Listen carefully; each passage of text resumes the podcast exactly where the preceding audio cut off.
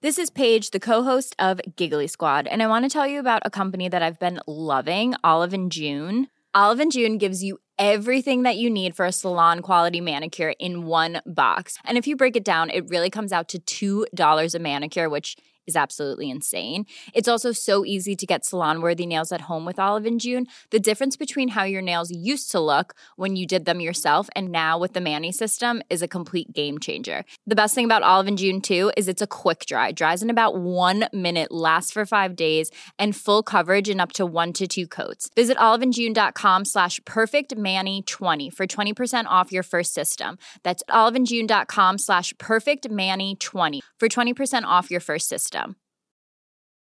Quality sleep is essential. That's why the Sleep Number Smart Bed is designed for your ever evolving sleep needs. Need a bed that's firmer or softer on either side? Helps you sleep at a comfortable temperature? Sleep Number Smart Beds let you individualize your comfort so you sleep better together. JD Power ranks Sleep Number number 1 in customer satisfaction with mattresses purchased in-store. And now, save 50% on the Sleep Number limited edition Smart Bed for a limited time. For JD Power 2023 award information, visit jdpower.com/awards. Only at a Sleep Number store or sleepnumber.com. Even on a budget, quality is non-negotiable. That's why Quince is the place to score high-end essentials at 50 to 80% less than similar brands. Get your hands on buttery soft cashmere sweaters from just 60 bucks, Italian leather jackets, and so much more. And the best part about Quince, they exclusively partner with factories committed to safe, ethical, and responsible manufacturing. Elevate your style without the elevated price tag with Quince.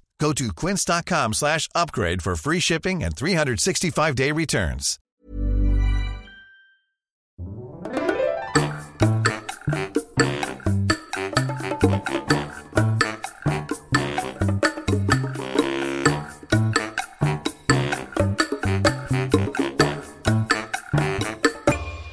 Hola, ¿qué tal? Esto es How to Spanish Podcast. Yo soy David. Y yo soy Ana.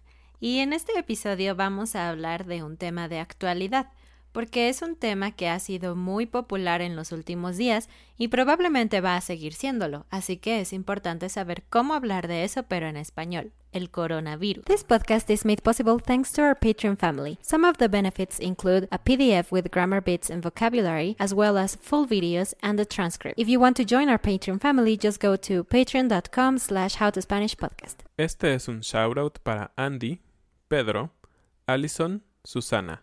Gracias por formar parte de la comunidad de Patreon. Como dijo Ana, esta semana vamos a hablar de algo muy interesante que está ocurriendo en este momento, que es marzo del año 2020.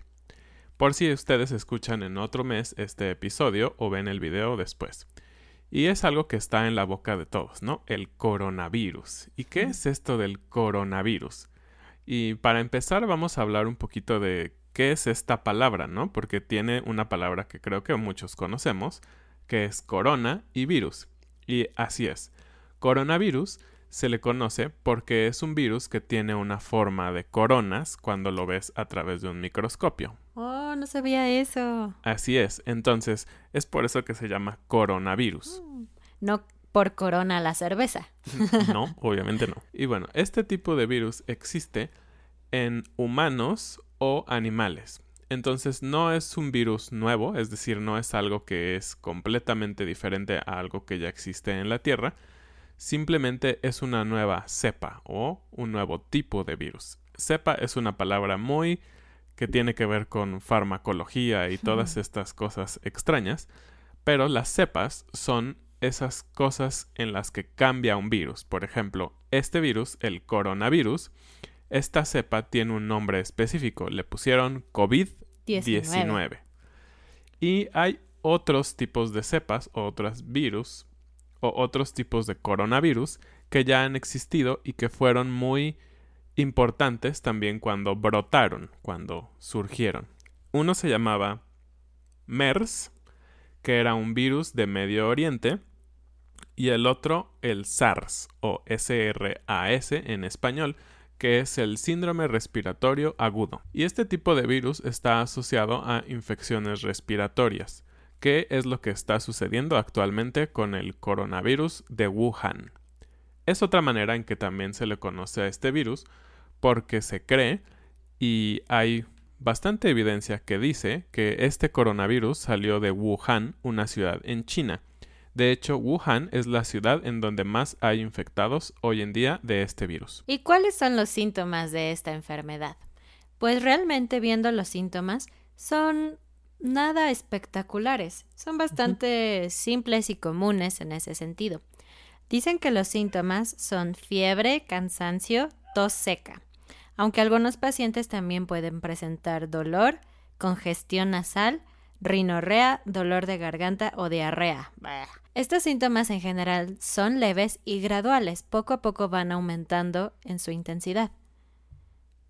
Entonces yo pienso que si tienes este tipo de, síntomas, pues quizás ahora porque es tendencia pensarías, ay no, tengo el coronavirus. Pero si no supieras mucho de este tema, creo que no te preocuparías, sería relativamente normal. Sí, es una gripa normal. Aunque bueno, ya hemos hablado que en México corremos al doctor inmediatamente, ¿no? Generalmente no esperamos mucho tiempo, Ah, porque no nos gusta sentirnos mal, entonces vamos para que nos den algún medicamento. Entonces, no sé si eso afecte en cuanto a que sea más fácil detectar el virus en mexicanos que en otras nacionalidades. no lo sé. Vamos a hablar un poco en algunos momentos sobre cómo se ha desarrollado en México. Y la mayoría de las personas que se infectan de este virus, alrededor del 80%, se recuperan de la enfermedad sin necesidad de un tratamiento especial u hospitalización. Pero alrededor de una de cada seis personas que se infecta con el COVID-19 desarrolla una enfermedad grave.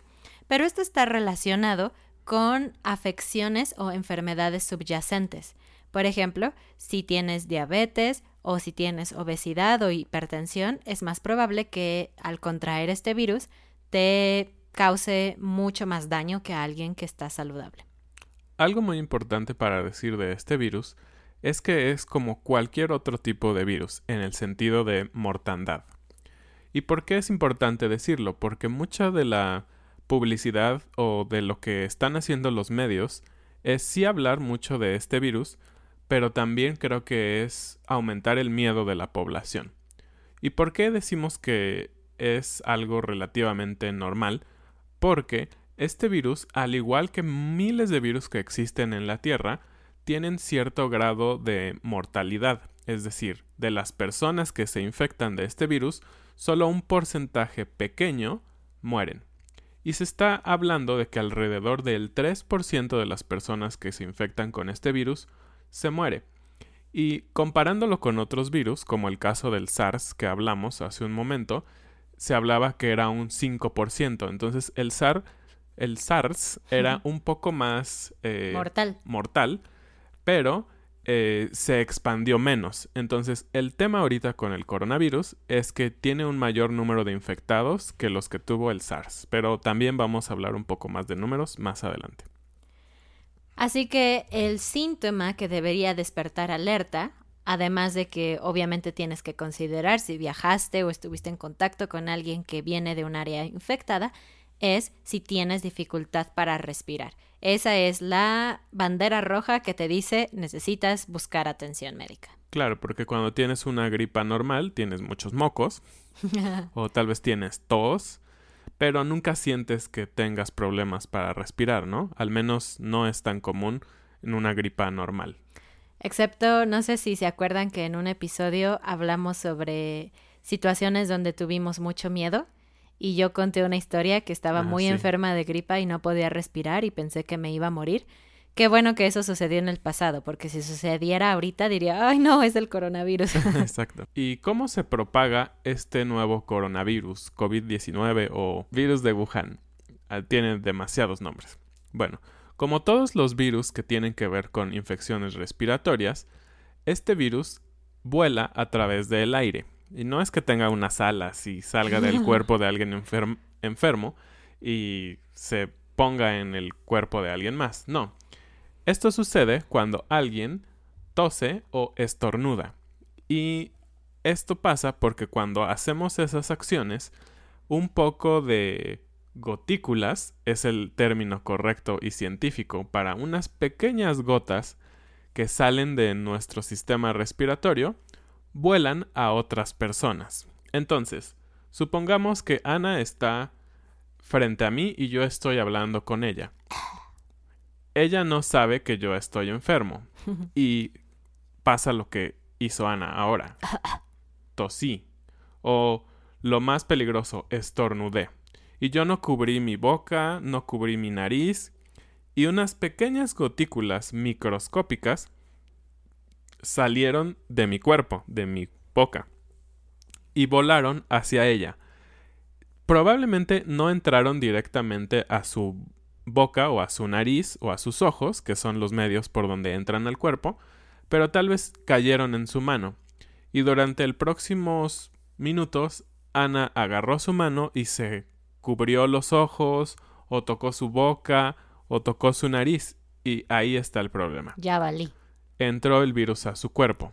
Entonces, esa es la manera en que se transmite este virus, como muchos de los virus que tienen que ver con enfermedades respiratorias, incluyendo la gripe normal. Cuando tú te enfermas de gripe, no es que simplemente el virus apareció, es que alguien te lo transmitió por medio de las gotículas. Recuerden esa palabra, es muy importante. Porque además, si bien entiendo, las gotículas pueden permanecer vivas dependiendo del tipo de virus en las superficies, no solamente en el cuerpo humano. Es por eso que ahora es muy común que la gente eh, también cuando están en hospitales y lugares así limpian las manijas de las puertas o las ventanas o cualquier cosa que está en contacto con las manos. Entonces se dice que es muy importante estar al pendiente de que si alguien está enfermo, no estés a un metro de distancia o tres pies aproximadamente para los que utilizan el sistema inglés. Entonces, porque es menos probable que las gotículas lleguen a tu cuerpo. Pero bueno, si no sabes que alguien está enfermo y estás hablando con él y esa persona lo ves que le hace como que quiere empezar a estornudar, tienes que correr, por lo menos a un metro de, distancia. No estornudes, espera. Y corres, corres, corres, corres. corres y dices, ya, puedes estornudar, estoy lejos. Es un poco irreal, ¿no? Es, es difícil controlar tu distancia, especialmente en países como México, donde los saludos son muy importantes. Ya hemos hablado de esto y la gente se abraza y se besa. Es complicado porque yo he pensado en, esto y digo, bueno, si es una época de enfermedad, deberíamos de no besarnos o no saludarnos. Pero las personas se acercan a mí y sería muy grosero decir, no, no me abraces o no me beses si no tengo una razón como por ejemplo que yo estoy enferma y no quiero enfermar a alguien más. Sería mal visto, entonces es difícil. Y claro, obviamente está todos los temas en donde puedes contagiarte, ¿no? En una sala de juntas, en el transporte público, en un concierto, en un restaurante. Al final la interacción humana siempre hay un riesgo de que puedas transmitir un virus. Y hablando de la transmisión del virus, eh, hay una duda que es muy interesante. ¿Es posible contagiarse de este virus de una persona que no tiene síntomas, pero que es portadora del virus? Y para esto es algo interesante que tenemos que hablar. Hay diferentes maneras en que los virus entran al cuerpo. Uno de ellos es que tú eres portador, es decir, tú tienes el virus, pero no tienes ninguna enfermedad o no muestras ninguna de los síntomas. Entonces simplemente tu cuerpo resistió y no pasa nada contigo. El otro es que tú muestras síntomas, es decir, estás enfermo, te sientes mal y por lo tanto puedes contagiar a otros. Una forma de llamar a las personas que son portadoras y no tienen síntomas muy común es asintomáticos. Exactamente.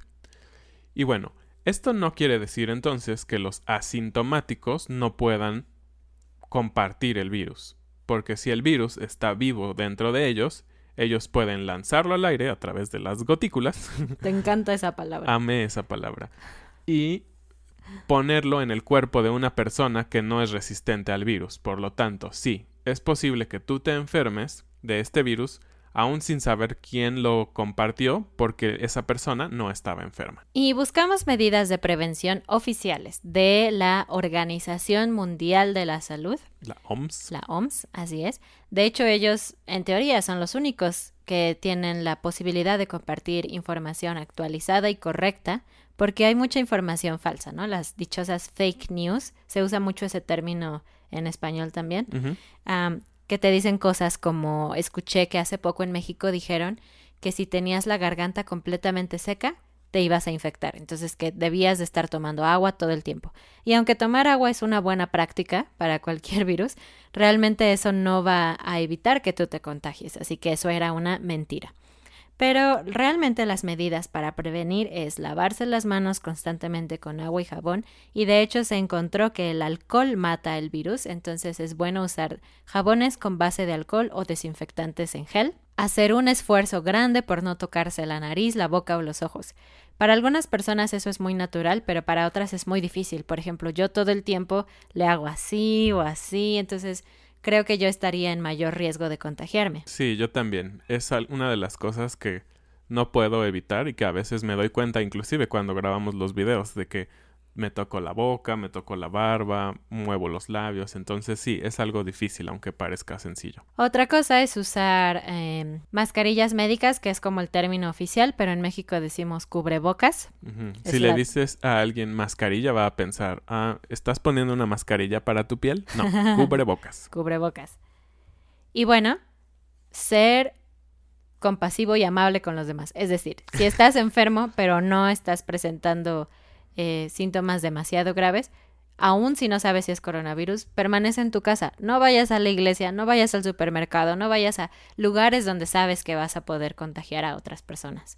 O si simplemente eres una mala persona y, y te gustaría hacer la broma a los demás, ve, claro. No, no es cierto, es una broma. Qué malo.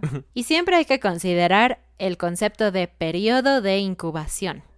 Y a lo que eso se refiere es que cuando tú te contagias del virus, generalmente no presenta síntomas inmediatamente. Pasa cierto tiempo mientras el virus incuba en tu cuerpo y se propaga y entonces empiezas a ver los síntomas.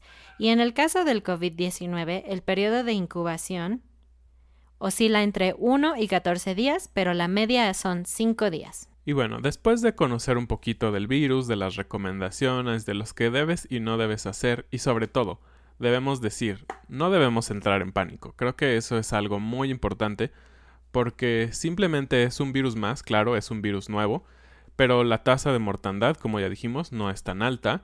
Eh, las infecciones sí son muchas, pero muchas de las personas simplemente salen del hospital o salen de donde estaban y no tienen ningún problema. Entonces, es muy probable que te enfermes de una influenza estacional también y que puedas morir de ello. Entonces, yo creo que debemos de tener solo cuidado y, y simplemente no caer en pánico y hacer compras de pánico. ¿Y cómo va la transmisión del virus en el mundo? Bueno, al 27 de febrero se conoce que hay tres grandes brotes internacionales. Uno de ellos es en Corea del Sur, donde más de 1.500 coreanos están infectados.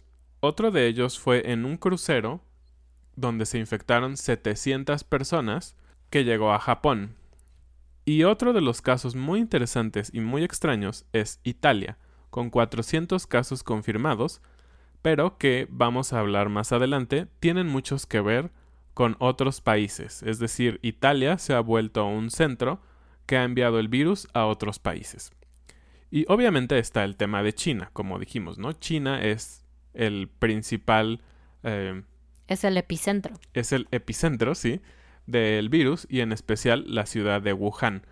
Hay algunas teorías y todavía no se sabe con certeza que este virus pudo haber eh, mutado o brotado de murciélagos o de otros animales.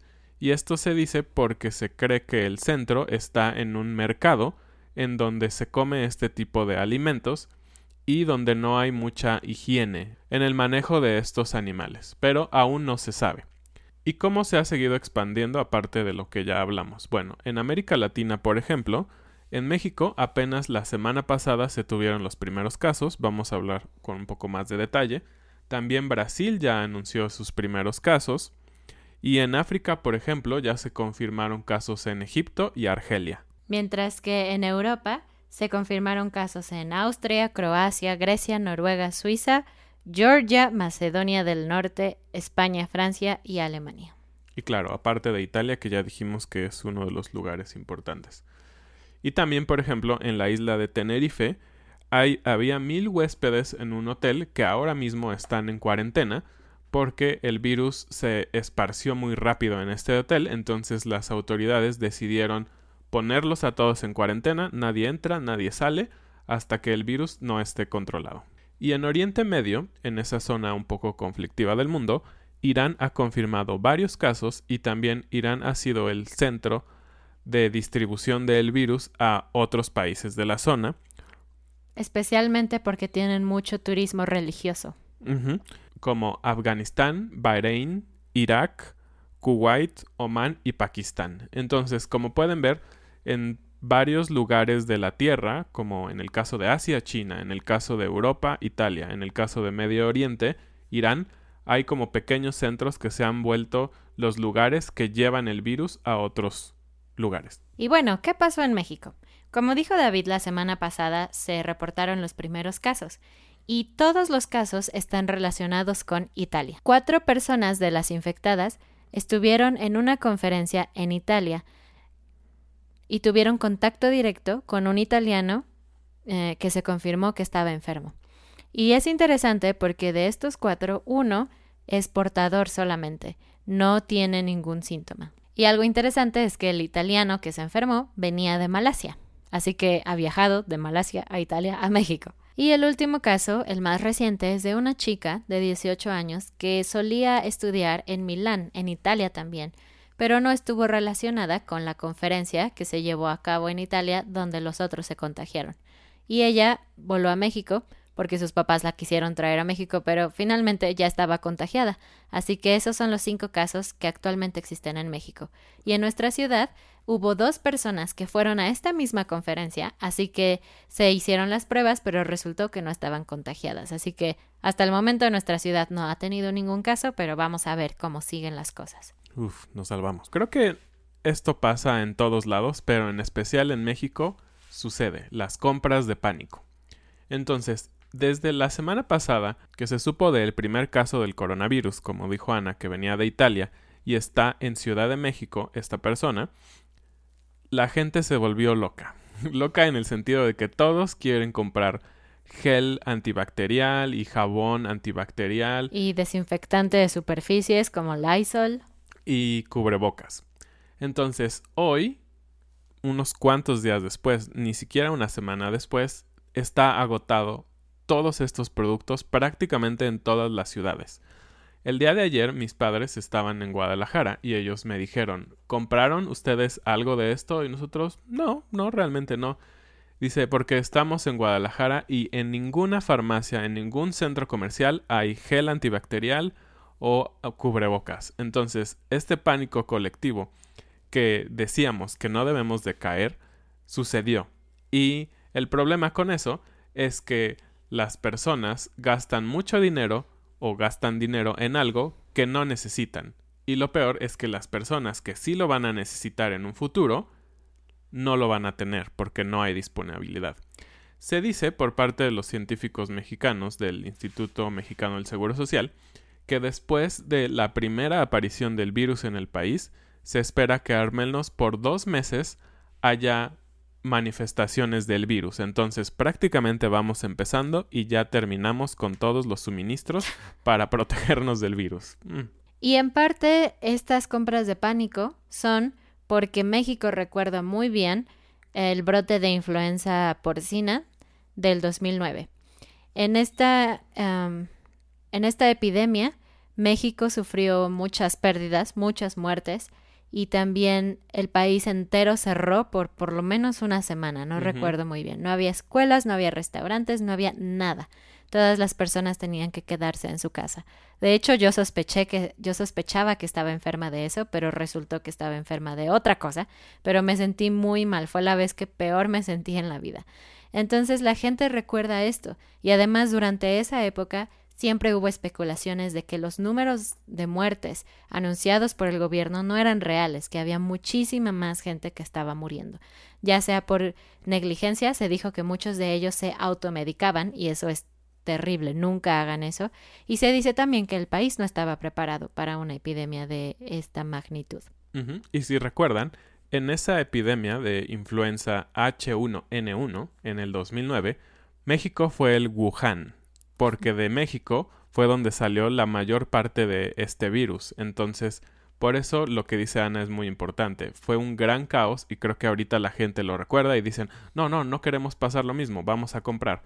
Pero de hecho, sí hubo muchos infectados y muchos muertos en esta epidemia y se confirmaron 72.548 casos en México y 1.316 muertes relacionadas a este virus, que si lo hacemos en un porcentaje es como un 9%. Entonces, si se dan cuenta, el coronavirus sigue siendo aún menos mortal que esta influenza del 2009. Entonces la pregunta permanece, ¿México está preparado para el coronavirus? Y bueno, el gobierno dice que lo está, pero la realidad es que nosotros creemos que tal vez no estamos lo más preparados, como siempre. Eh, hay muchas personas enfermas y el sistema está un poco rebasado, así que lo mejor es simplemente tener los cuidados que decimos y evitar la propagación del virus para evitar acabar en un hospital. Bueno, pues cuídense mucho, queridos amigos y patrones y todo eso. Y vamos a terminar con la frase del día. Y la frase del día es muy mexicana, es dar la chiripiorca. y chiripiorca es una enfermedad mexicana imaginaria que realmente puede ser cualquier enfermedad. Cuando te sientes raro, incómodo y no sabes bien qué tienes, entonces tú tienes la chiripiorca. Entonces puedes decir que me dio la chiripiorca. Y eso quiere decir que te sientes raro o enfermo. Así es. Entonces, esperemos que no les dé la chiripiorca por el coronavirus. esperemos que estén muy bien, cuídense mucho. Gracias por ver o escuchar este episodio y nos vemos la siguiente semana. Adiós. Mom deserves the best, and there's no better place to shop for Mother's Day than Whole Foods Market. They're your destination for unbeatable savings, from premium gifts to show-stopping flowers and irresistible desserts. Start by saving 33% with Prime on all body care and candles. Then get a 15-stem bunch of tulips for just $9.99 each with Prime. Round out Mom's menu with festive rosé, irresistible berry chantilly cake, and more special treats. Come celebrate Mother's Day at Whole Foods Market. Planning for your next trip? Elevate your travel style with Quince. Quince has all the jet setting essentials you'll want for your next getaway, like European linen, premium luggage options, buttery soft Italian leather bags, and so much more. And it's all priced at 50 to 80% less than similar brands. Plus, Quince only works with factories that use safe and ethical manufacturing practices. Pack your bags with high-quality essentials you'll be wearing for vacations to come with Quince. Go to quince.com slash trip for free shipping and 365-day returns. Even when we're on a budget, we still deserve nice things. Quince is a place to scoop up stunning high-end goods for 50 to 80% less than similar brands. They have buttery soft cashmere sweaters starting at $50, luxurious Italian leather bags, and so much more. Plus, Quince only works with factories that use safe, ethical, and responsible manufacturing. Get the high-end goods you'll love without the high price tag with Quince. Go to quince.com slash style for free shipping and 365-day returns.